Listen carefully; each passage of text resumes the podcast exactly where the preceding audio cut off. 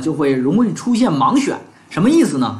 就是我们很多考生家长最头疼的一件事儿，认为呢高分低就啊，最头疼就是这个事儿，高分低就。但是呢，我们很多人只是把思维定义为什么呢？定义为我高分低就是我这个学校最终录取的分儿比我的这个分儿呢，就是要低很多，我认为是高分低就。但是却忽略了现在我们考生家长呢和这个考生家长在选学校的时候一种啥呢？因为这个关于这个大学专业的了解的比较粗浅。导致的什么呢？导致了选择失误。那我把它叫做盲选。比如说啊，有一个同学在二零一七年的时候，当时选中了一个学校啊，当时他的分数呢还是高于一本线六十分的一个分数，选中一个学校，选哪个学校？当时选的上海的电机学院啊，上海电机学院。啊，这个学生呢，这个这段时间呢，就其实一直和我保持密切联系，就是他表示了各种各种程度的后悔啊。为啥呢？因为当时一本线是六十分，其实可以上一个相对来讲不错的一个省属重点大学。但是呢，最终呢选了个上海电机学院。那为什么会出现这个情况呢？因为首先一点来讲呢，他说了啊，我选学校的时候呢，第一呢，当时呢也是呃，这个我爸妈拿来这那个那个数据书之后，我搬着书，搬着书呢，按照分数排队啊，分数排队，我我开始排队。那么跟着我分儿啊，跟着我位次往上一点的学校和往下一点学校就是我重点选的啊。然后呢，那我重点选之后呢，我选了一这些一堆里边学校之后呢，之后第二步干嘛呢？第二步我就。按城市选了啊，第二步就是我们说了，你看下边就是按城市选了，就是我喜欢去上海啊，北上广深啊，北京呢我选不到了，但是上海我看还有啊，最后选了半天，然后呢再看专业啊，上海电机学院有电气工程啊，这个专业还不错，我觉得也能录得上。好，最后就到了啥呢？最后呢就到了上海电机学院学的电气工程。然后呢，这个同学呢，实际上现在一七年，现在已经到大三准备考研了啊。这个同学这两天呢给我打电话闹心的。不行不行的，为啥呢？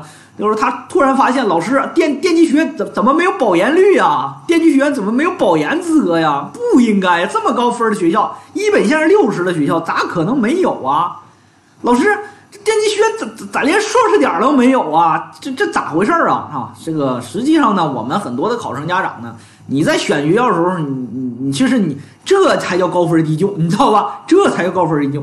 其实你这个分数不低啊，这个一一点也不低。你要说选一个双一流都不不奇怪，但是呢，你恰恰呢就掉到这个坑里边了。所以说，所以说分数捍卫兴趣啊，这里边就出现一个啥问题？就出现了一个你实际上是对大学专业的茫然认知，甚至是粗浅认识，直接导致了你选择的时候就是只看什么呢？表面。那这样来讲的话，那个这个坑挖下了，那。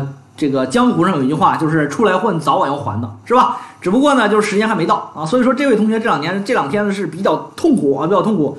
说老师呢，这个，呃，回忆起大学三年呢，呃，后悔比较大。为啥呢？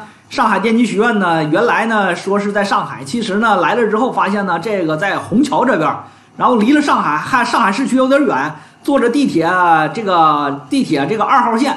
啊，还得坐将近小一个小时的时间能到人民广场，People Square 是吧？人民广场，我到了之后呢，然后呢，这个学校也小啊，基本上从高中到高中的这种感觉，啊，各种的不满意啊，所以说呢，对当时的这个自己的志愿填报呢是相当相当痛苦。